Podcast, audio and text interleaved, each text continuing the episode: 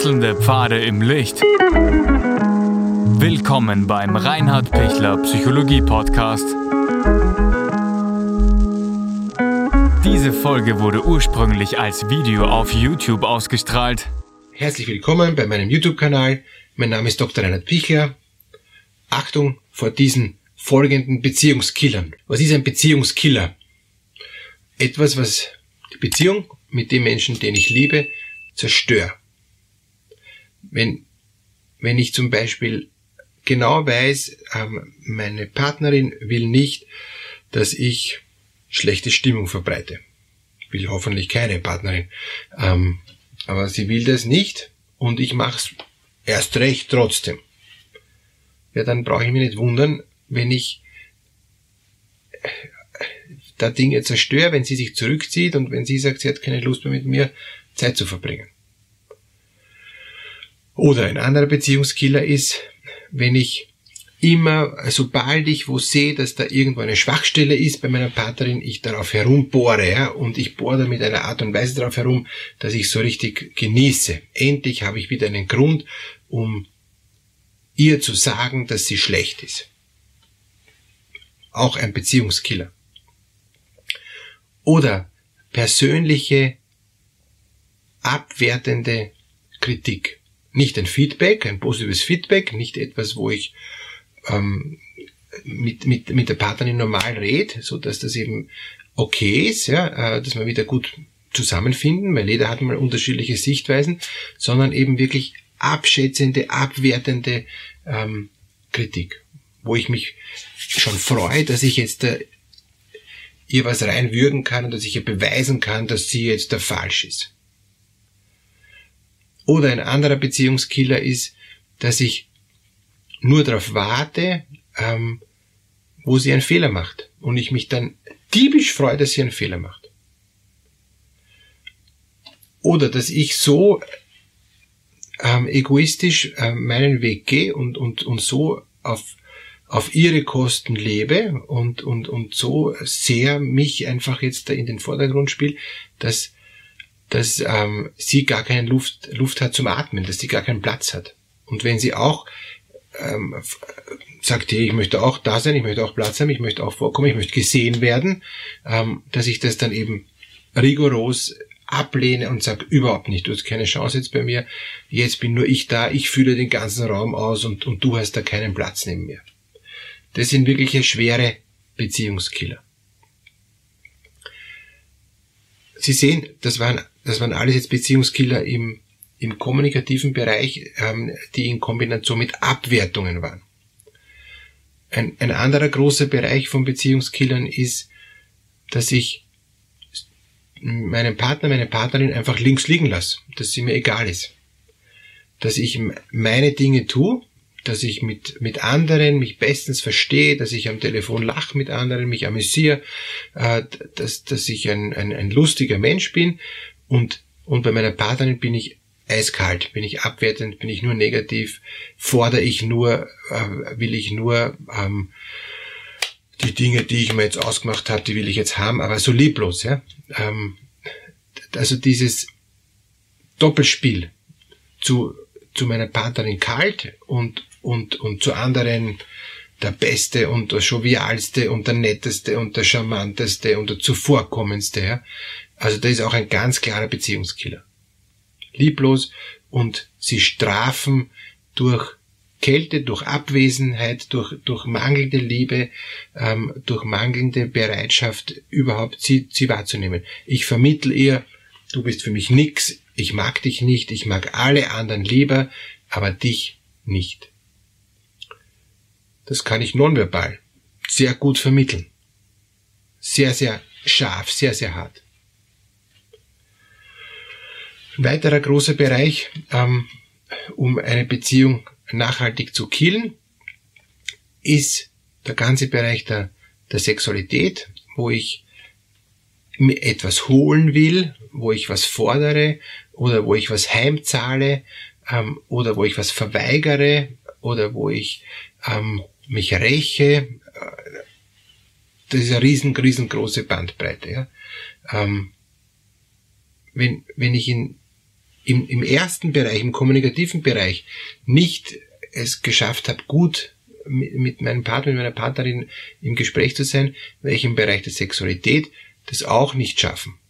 Das heißt, ich muss in, in diesem Bereich zurück zum, zum ersten Bereich, zum kommunikativen Bereich, da wieder mal andocken, wenn es geht. Und, und dann kann ich im, im Bereich der Sexualität nonverbal dann auch wieder einiges gut machen. Manche machen es umgekehrt, die versuchen durch die Sexualität Dinge zu kitten und zu heilen, nonverbal, schaffen es aber im Verbal nicht und, und dann wird es zu einer Co-Abhängigkeit. Dann, dann wird's, wird der sexuelle Bereich wirklich noch einmal zu einem ähm, äh, sich was holen als Entschuldigung, weil der erste Bereich der Kommunikation nicht passt. Ein sehr heikles Thema, weil ähm, ich kann durch Sexualität nichts gut machen, sondern ich kann nur durch Sexualität versuchen, was zu beruhigen, um aber dann sofort den kommunikativen Bereich anzugehen.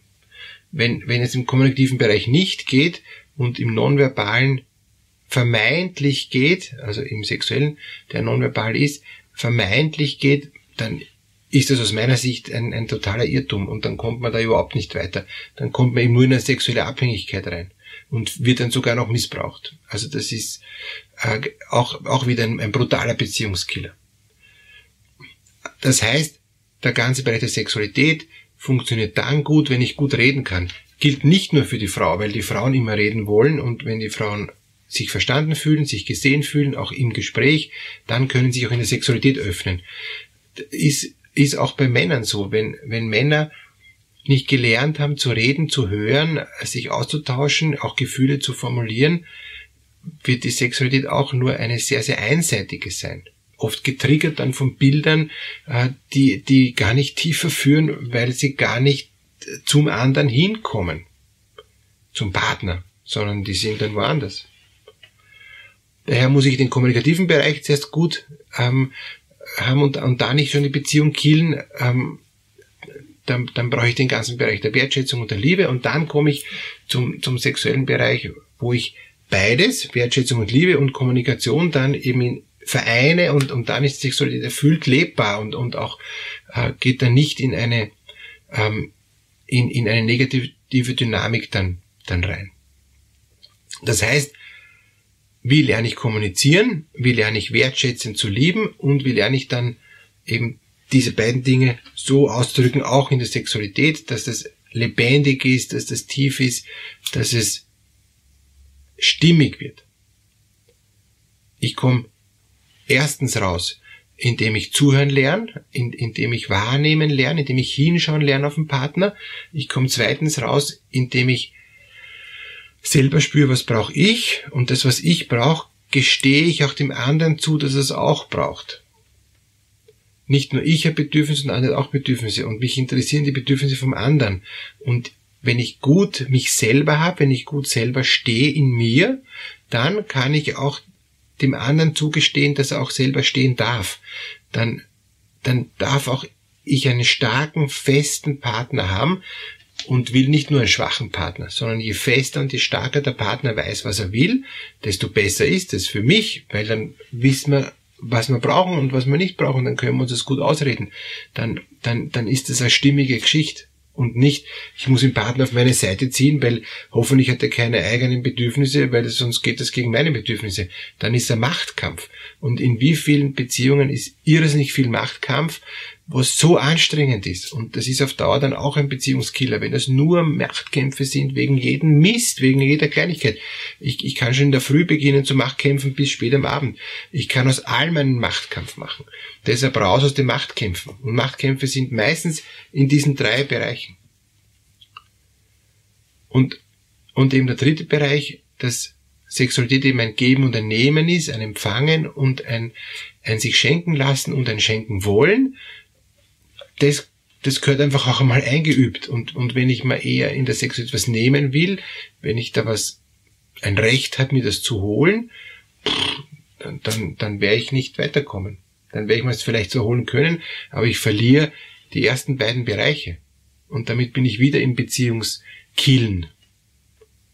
Es kann schon noch funktionieren, eine, eine, eine narzisstische, dependente Beziehung. Er Narzisst, sie dependent, also abhängig, kann schon eine Zeit lang funktionieren, aber es wird nicht erfüllend funktionieren. Und daher muss ich da möglichst schnell raus. Und ich komme raus, indem ich reden lerne, wahrnehmen lernen, zuhören lernen, indem ich Selbstliebe und Nächstenliebe lerne, wahrnehmen der Bedürfnisse von meinen eigenen und von den anderen und indem ich dann wirklich auch im, im sexuellen Bereich dieses Geben und Nehmen lerne, dieses Aushalten, dieses Warten können, das sich schenken können, ein Geschenk annehmen und ein Geschenk geben, dann funktioniert's. So einfach, eigentlich. Aber so schwer, wenn ich in einem anderen Denkmuster drin bin. Und deshalb muss ich mal raus aus diesem ähm, beziehungskillenden Denkmuster, dass ich zu kurz komme und dass ich das jetzt brauche und dass der andere eh keine Ahnung hat von mir und von, von dem, was mir wichtig ist. Doch, doch, der hat eine Ahnung, aber ich brauche nur richtigen Ort, die richtige Zeit, dass wir da gemeinsam reinfinden in ein neues Miteinander, in ein neues Hinhören, in ein neues Spüren. Alles Gute dafür.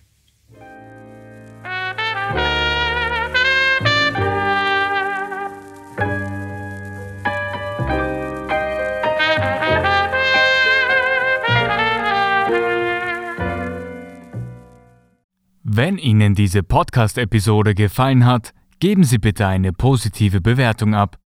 Wenn Sie Fragen oder Anmerkungen haben, können Sie Herrn Dr. Pichler unter seinem Blog reinhardpichler.at kontaktieren.